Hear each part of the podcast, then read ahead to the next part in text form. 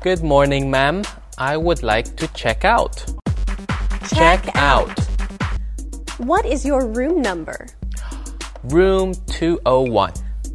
Did you take any snacks or drinks from the mini bar? Snacks. Drinks. Mini bar.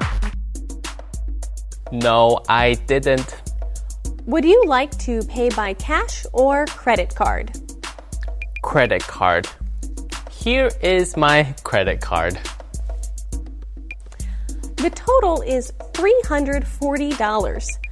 Please sign the receipt. Receipt. Here you go. Here is your copy of the receipt. Okay, thanks. Have a nice journey home. Goodbye. Goodbye.